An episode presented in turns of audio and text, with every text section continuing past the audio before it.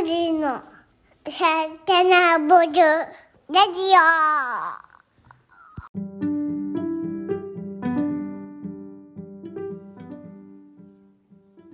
こんにちは。グリーンの代表のゆうです。こんにちは、グリノの翔太です。このポッドキャストは主にグリノを購入してくださった方々にお届けする番組です。グリノの商品のことや地球とあなたのためになる話、我々の熱い思いなどを話していきます。ぜひグリノをお召し上がりながらお楽しみください。よろしくお願いします。お願いします。はいえー今日は私と、えーゆうさんだけなんですけど、プラス、えー冷凍王子こと西川隆さんにお越しいただいてます。よろしくお願いします。よろしくお願いします。冷凍系お おおい、僕ちょっと待って、初めて聞いたかもしれない。それ。あれ？あれ知らないっすか？あれ？エンジン組んでたような。いやいやいただきました、今。名台詞なんですよ。はい。はい、ということで、はい、よろしくお願いします。よろしくお願いします。すごい。はいいきなり明るくなった。慣れてますね、やっぱり。いえいえ、もう。すごい。はい。まあ、あの、冷凍、つ通称冷凍王子で、はいえっと、正式には冷冷凍生活アドバイザうんーと、まあ、冷凍職員開発コンサルタントの西川隆と申します。よろしくお願いしまます。改めてよろしくお願いしす。ます。お願いします。いや、空気が一変しました。すごい、こんなに違うんだ、やっぱり。慣れてらっしゃる方いやいやいや、とんでもないです。いや、本当今、最近、えーテレビにも、はい。えーバンバン出てましていえい、えあの、僕お会いするのは2回目なんですけど、はいなんかそうとは思えない。インスタでもテレビでも見てるので、りがとうございます。ちょっと緊張してますけいど、やいろいろ話していければなと思っております。はいお。願いします。えっ、と、まあ、冷凍王子、えー西川さんとグリノの関係は後ほど話すとして、まあ、普段どういう活動をされているのかを、はい。あの、視聴者というか、リスナーの方に話していただいても大丈夫でしょうか？あ、はい。そうですね。あの、まあ、冷凍の専門家として、本当に冷凍に関する情報をいろいろな皆さんにこうお伝えしてる仕事をしてます。で、一つは、あの、家庭でできる冷凍テクニックっていうのを、あの、まあ、冷凍保存の仕方とか、解凍の仕方っていうのを、あの、一般の方に向けに伝えてる。うんでそれが、あの、あの、本、あの、レシピ本を出していたりとか、はいあと、冷凍の資格講座を運営したりとか、うんまあ、そういったことをしております。あとは、レシピ本めちゃくちゃ評価高いですよね。そうですね、ありが Amazon たいことに。星の数がありがとう。さすがという感じで。ジップロックに入れてってやつです、あ、そうですね。んはい。であとは、あの、冷凍食品の開発のコンサルタントをしてますので、うんうん。まあ、今、冷凍食品作ってる会社さんとか、まあ、これから冷凍食品作りたいっていう会社さんに対して、うんこういうことを、あの、気をつけるべき点とか、うんうんあの、こういったところをまず取り組むべきとか、うんそういったアドバイスをしてますね。うんうんなるほど。まあ、この今、コロナで、えー家にいる時間が多くて、はで、自分で作った料理を冷凍するっていう機会は、まあ、前よりは増えてそうなので、い。そうですそれね。と、その世の中のニーズと、はい。冷凍時の存在が 合致してるのが今なのかな。そうですね。実を言うと、あの、去年、昨年の2020年の4月からが、めちゃくちゃ忙しかったんですよ、僕。でまず4月5月はあの冷凍食品がもう皆さん巣ごもりで、うん。スーパーでいっぱい冷凍食品買うから、うん。冷凍食品関係のテレビの企画とか、はいはいはい。あの雑誌の企画もめちゃくちゃ増えたんですね、はいでその後6月7月になってくるとむしろ冷凍食品じゃなくて家で料理をする人が増えたので、うん今度は冷凍テクニックの方がすごく盛り上がってなるほそっちのあの依頼も増えましたねど。なるほど。まあ、どっちもいけるっていうのが強いっすよ。すごい。なんか単に冷凍食品のグルメですだけじゃないってことですよね。そうですね。ようんくあるのは冷凍食品のマニアでいっぱい食べてますって人うんうんうんもい,、まあ、いいますし、はいもしくは逆にあの料理研究家の方が冷凍を教えますっていうパタパターンもあるんですよね。うんで僕の場合はどっちも、まあ、プロフェッショナルとしてやってるよっていう。強い。強いですね。そうっすね。最初聞いたとき、僕、本当にその、はいグルメの人だと思ったあんですよ。一番最初。はい、朝昼晩冷凍食品ばっかり食べてる人なのかなっていう、う超最初の印象です。はい。でもどうやらそうじゃないんだなっていうのを、あの、すぐ分かるようになったというか。そうです。うん家庭の冷凍の仕方が分かるってことは、実はあの冷凍食品の開発にもあの同じポイントがやっぱあるんですよね。うんなるほどた。だ実は冷凍っていう技術の中で言うと、うんあの同じ話だったりしますね。うーん。なるほなるほどど。ね。ど。そういうことですね。いや、実際やっぱ話聞いてても、うん。そのプロの目線の違いってうんうん。感じるんですよ。うんは指摘するポイントとか、うんうんうん。あ、はなんていうのかな、その、ユーザーとして気になってない部分も、うんうんプロだとうん。どうなのかと、うん。そこは、っうんていう指摘が入るのは、なんかそ先を越した改善になってくる商品に関して言うと、うんそこをやっぱ違いがありますよね。うん。うんうん確かに。まあ、そのは後半話していければと思います。はい。はい。じゃあグリノと西川さんの出会いについて、ゆうさんから話してもらっていいですか？そうですね。はいえっ、と、まあ、なんなんだろうな、出会い。えっ、と、僕が、まあ、とあるピッチを見ていて、うんに西川さんを見かけて、うん。うんで、この冷凍っていう領領域に興味があったのと、今後やりたいと思っていたことで、うん。なんていうんだろうな、相談させていただきたいなっていうふうに、うん。すごく感じて、で、ダメ元で、まあ、その、お声掛けするのは別に自由だし、はい。連絡自体はそうね。、まあ、西川さんとしてはもうスルーしてくれればいいから、は一旦連絡してみようとはい思って、普通にメールを差し上げたら、ちゃんと丁寧な返信をいただいたっていうのがうんうんスタートですい。ね。うん。何月ぐらいですか？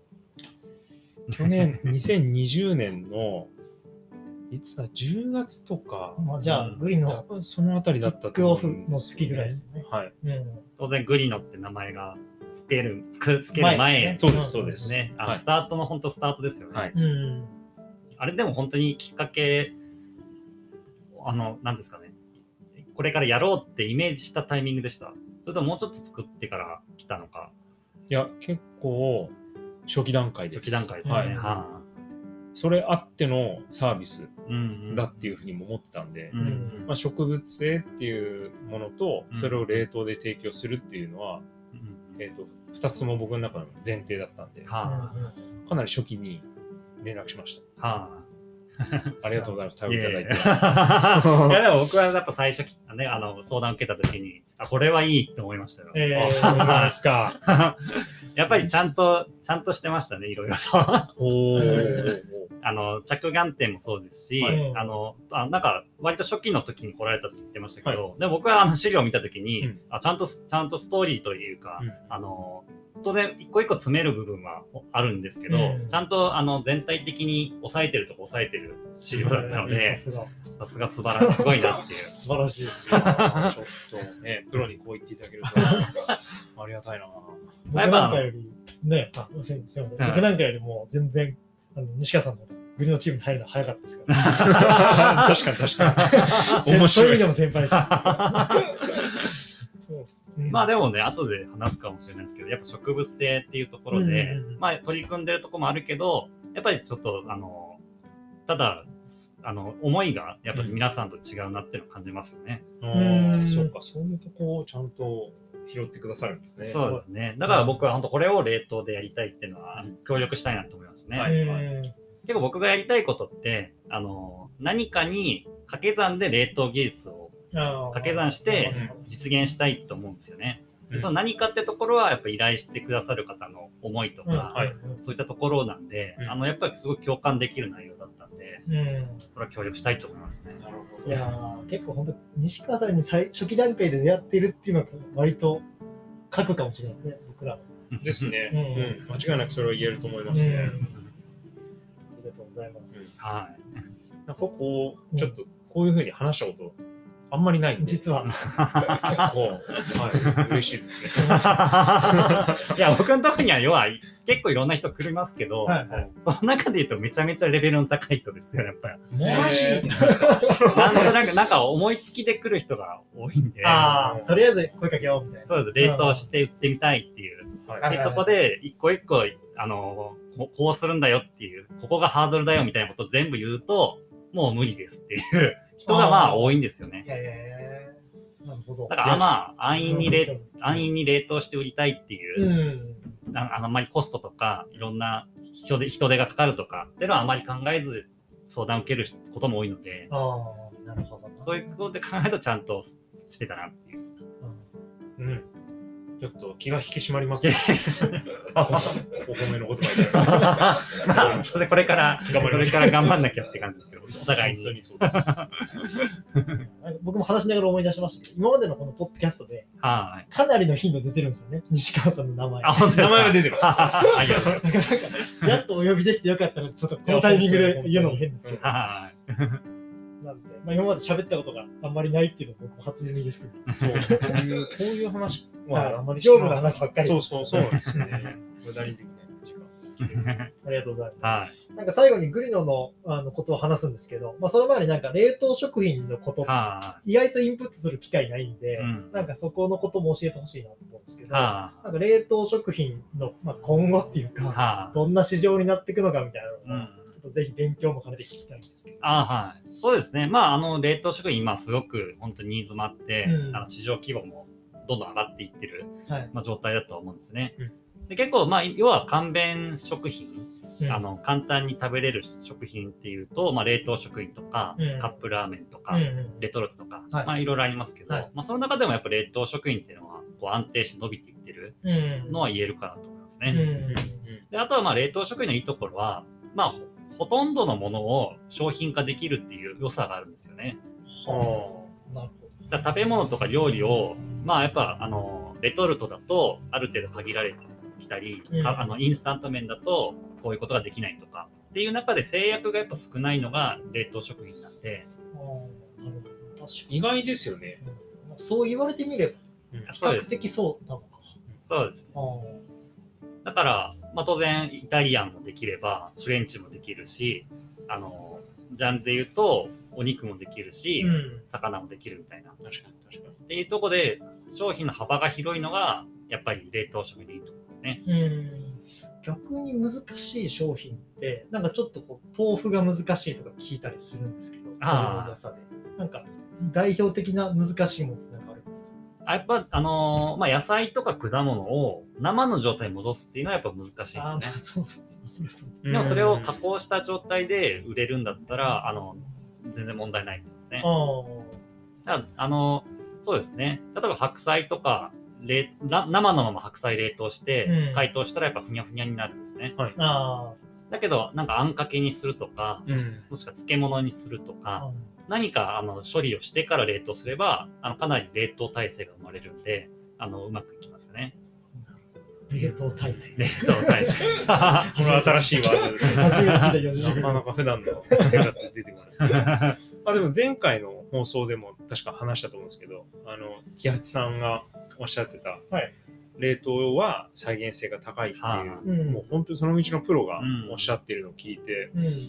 僕は意外結構意外な言葉だったんですよね。うん。だから、まあ、レトルトだと難しい。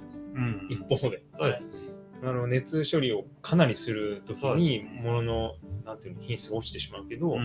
冷凍食品はやりたいことがまあ表現しやすいとかって話を聞いてて、素人からするとそういうイメージがないんですけど、うん逆にプロの目からするといいクオリティのものが作れるっていうのは、ものすごく意外性があって、そうですね。まあ、プロのシェフの方が、ちゃんと自分の、ま、満足のいく味のものを監修するって時に、やっぱ必ず冷凍になりますね。なるああほ、ファーストチョど。イスですね。その辺は新しい。あまあ、要は、レトルトとか、他のものの方が都合はいいいいんですけど、うんあの、味のクオリティを突き詰めると、必ず冷凍に行くんですね。じゃあ、確かに。まあ、レトルトとかと比べると、その野菜の大きさとかも冷凍冷凍の方が大きいままなイメージはありますけど、その辺もそう実際そうなんですか？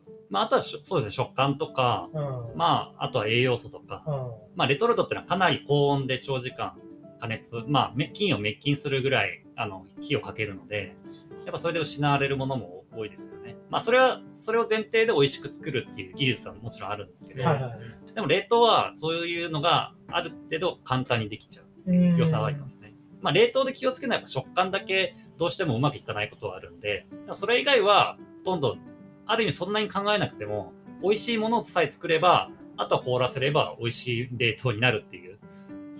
それものすごいことじゃないですか。そうですね。だから冷凍する以前の方が重要度は結構高いですね。あこれあのシステムの話ですね。そうですね。知ってますか？システム。システム冷凍。ちょっとだけそのシステム冷凍のお話していただいてもいいですか？あはい。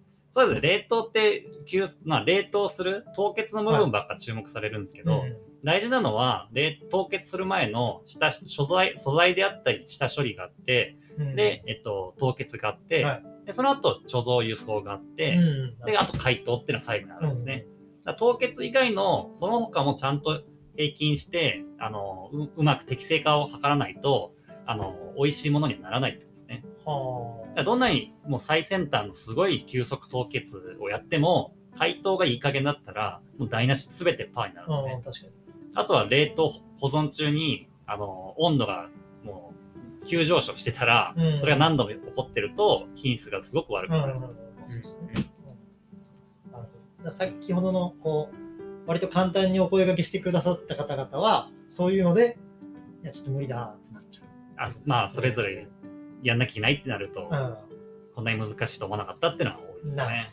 面白いですよね。掛け算なんですよ。う。うん。どっかがゼロだと全部ゼロになるっていう。そうですね。なるほど。初めて聞いてるばっ人ばっかりじゃないですか、この話。いや、僕も本当に目が点でしたね。システムって言われた時に、お話をしてる回答がないがしろなことが多いですよね。うん。まあ商品開発してても、回答を前提に商品設計しなきゃいけないので、なるほとりあえずいいものを作ってけ冷凍してみましたみたいな会会社もメーカーも多くて、でもそれってじゃあ、ボイルするのか、電子レンジチンするのか、は家庭用なのか業務用なのかってのを突き詰めると、商品そのものが変わるんですよね。どうん。そこを考えずに、ただ作って冷凍するっていう会社さんも多いですね。なるほど。ありがとうございます。はなんか引っ張りなどの理由が 分かった。ちょっともう一個だけいいですか？あの、なぜ冷凍王子にななったんでしょうね。その名前の由来。名前の由来はちょっとね、はい僕もわかんなくて。あ、そうなんだ。そうです。自分で名乗ったわけではないっていう。あ気づいたら王子に。そうですね。でも多分ハンカチ王子とか、はいいろいろなんとか王子が流行った時に、まあ流行った割と後だと思いますけど、確かにだいぶ前ですよ。ハンカチ王子自体は。冷凍で活動してるから冷凍王子って誰かが言ってくれたんですよ。うんまあでもキャッチーですよね。めちゃくちゃキャッチーです。うんそうですね。よかったです。王位継承者。はい、継承者ですね。そうなんだ。ありがとうございます。ありがとうございます。なんかでも今の話聞くと、家庭で冷凍あをするっていうのが、意外となんかハードル高いような感じがしましたけど、うんまあそれは、それも攻略する本を出されてるってことなんですそうですね。それはそれでやり方がやっぱあるんで、はいポイントを押さえればでも、家庭家庭でも美味しくうん冷凍はいかができますね。一応本のタイトル、宣伝がてら言ってもあらってもいいですか？はい。えっと、西川隆の美味しすぎる冷凍レシピっていう。なるほど。なるほここでエコーかけたいですね。そんなスタジオじゃないですか。なるほど。そこれめちゃくちゃ出ております。このリンク貼ってきますんで。はこのページに評価高いんですよ。うん最後に、あの、西川さんから見た、まあ、グリの、今あ10商品あって、まあ、あ新商品も作ってるのでい。、はあの、今後どんどんそういうのは増やしていこうと思ってるんですけど、まあはい現段階でローンチした10商品をまあ見て、えーちょっと一個一個その評価いただくのはちょっと時間ないんですけい。ど、はあの、グリグリノの評価を、い。まはあ、味、ぜサービス全般、感想というか、聞かせていただけるとありがたいです。い。そうですね。開開発の経緯は話していいんですか？まあ、開発の経緯聞きますか。はいはいすいません。段取りが悪くて。そうですね。あ、でも、あの、そうですね。まず開発する前に、競合品をいっぱい、あの、細井さんと一緒に。食べたんですよね。もうかなり何十種類といろいろ食べて、うんで、その中でやっぱ感じたのは、あの、基本的に楽しくないっていうのは感じたんですね。美味しくもなく、楽しくもないっていうのは僕は感じて、はい他社品がですよね。で、やっぱ感じたのは、あの、仕方なく、まあ肉を大豆ミートなり、他のものに仕方なくやってるっていうのがもう商品から伝わってくるような商品が多かったんですよね。一つは味が濃いとか、油が多いとか、うんまあ、特に肉に似せるために、えー無理やりやってるっていう無理やり感を感じたんですよね。うんかつ、メニューとして楽しくない。ど。はいはい。だからし、仕方なくっていう表現が正しい、あの、あれかなと思いましたね。あーだから、もうし一緒にこう作っていくんだったら、美味しくて、まあ、動物性を使わずに、美味しくて楽しい冷凍食品を作りたいっていうふうに思ったうん。なるほどそうで。すね。そうか、そういう楽しくないって視点ってあんまりないっすよね。冷凍食品評価するんでそうですね。ね。まあ、西川さん、まあ、雰囲気的にこのえ演出してるのかもしれないですけど、ポップポップな雰囲気とか、うんあの明るい、さっきの冷凍 OK とかもそうだし、はい。その楽しさの要素っていうのは取り入れてらっしゃいますよ、うん普段から。うんそれがまあ、まあ、グリノの今の商品だと、うんまあ当然美味しさも重視してますし、楽しさっていうバリエーションですよね、料理の。うんあ、はいこんなメニューもあるのみたいな。うんこれ頼んでみたい、買ってみたいって思わせるものがやっぱ多いっていうのはやっぱすごく差別化になってると思うんですね。うんありがたい。今、まあやっぱその大豆大豆ミートを使ったようなあの植物性のみの冷凍食品が、まあ、じわじわやっぱ増えてはきてるんですけど、はいやっぱり私から見ると味のレベルとか、うん。あのなんですかね、あとは思い、思いもなんかそうですね、持続、まあ SDGs うん。持続可能なってことはどの会社も歌ってるんですけど、はい。なんか肉を使ってない大豆ミート使ってるだから環境にいいんだ だけしかないなって思うんですよね。うん。それ以上伝わってこないっていうのは僕が感じていてそれがグリノはいや違うんだよというあの、まあ、もっと言うと他のメーカーさんはもともと作ってる商品があるから派生品としてそれを売るっていう考えがやっぱ強いんですよね、うん。だから、まあ、グリノはやっぱ違くて、そもそもやりたいその環境への思いとか、はい。そういったところからはあのスタートしてるんで、うん。やっぱりあの思いの伝わりも違うし、商品にかける思いも違うなって感じますね。改めて気づかされます。僕らが。意識した方がいいですうね。んまあもちろん意識してるし、そその話はしてるけど、なんか外からそういうふうに見えるんだなっていううんうん改めて、そうですね。はい、あの勘違いされやすいなとは思ってるんですよ。その要は他と一緒でしょっていう。あでもまあそれを実際にこう西川さんが外から感じてもらえてるっていうのは発見というか。あ、うん。これからは字面としては、プラントベースの冷凍食品っていう商品はここから山山ほど出てくるんですけど、はいそねそこで差になってくるのはやっぱグリノの今言ったようなところは特徴になってくると思いますね。まあコアバリュー的なところですよね。そうですね。いや、それはめっちゃ嬉しいですね。それが伝わり続けるように頑張らないといけないですけど。うん。ううんん。ありがとうございます。味自体は、客観的にどうですか？あはい、そうですね。はい。いや、でもやっぱりあのシェフが監修してますので、あの植物性だけだけど満足感のある美味しさ。うん。やっぱ植物性だけだと満足感がないことが多いと思うんですよ、料理でも。はいあそこにやっぱ工夫がいろんな余地が、あの自分で手作りする時もあるあると思いますけど、そこをやっぱシェフがちゃんと考えて作ってるってところはいいと思いますね。うん。いや、本当難しいんですよね、このそうですね。味のところ。うん。西川さんと本当何回試食したことか。そうですね。はい行ったり来たり。はい OK 出したと思ったらちょっとまた違うかもみたいなことがあったりして。そうですね。やっぱりお肉、肉だけじゃなくて、あの調味料も、動物性の調味料も使えないっていうところはすごく難しいですね、やっぱり。一般的なシェフの方からしたら、全くこれまでと違う知識うんうんだと思うので、下手したらこうゼロから。積み重ねていくことにもなるし、うんただやっぱり考えいいので、あの経験もあって、うんうんあの、なんか、なんていうんだろうな、ポイントを抑えてくると、全体的にこうレベルアップしていくような印象は受けてますね。そうですね。はなんかシェフ、もう僕もシェフとの絡む機会は最近やっと増えてきたぐらいなんですい。けど、はなんか楽しくやってくれてるのをすごい感じて、ねまあ、新鮮なんでしょうね、多分。いや、すごい。やっぱあれ本当に、あの、お料理好きなんだなって イメージありますよね、話してると。そうですね。西川さん的にもこう、新鮮な部分ありますか？あそうですね。結構、あのやっぱり、あのまあ、ビーガン料理とか、うんプラントベースの料理ってあの制限があるので、うん使えないものが多いじゃないですか。はいってなってくるときに、クリエイティブな要素がすごい増えるんで、うんあこれをこうしたら、この、なんつうの、卵の風味になるとか、うんいろいろテクニックがあるじゃないですか。あれは、料理、なんかクリエイティブな 料理として、本当に面白いなと思いますね。うんうんうんそそこもなんか楽しみになってくれるとめっちゃ嬉しいですよね。そうそうですね。だから、なんか制限が多くて辛いとか、うん楽しくないじゃなくて、逆にそれを楽しめるうん、そうですよね。ことを、あの、もっとこの商品から伝わってもいいなと思うんうんですね。うんうんいや、そう言ってもらえるとね、めちゃくちゃありがたいです。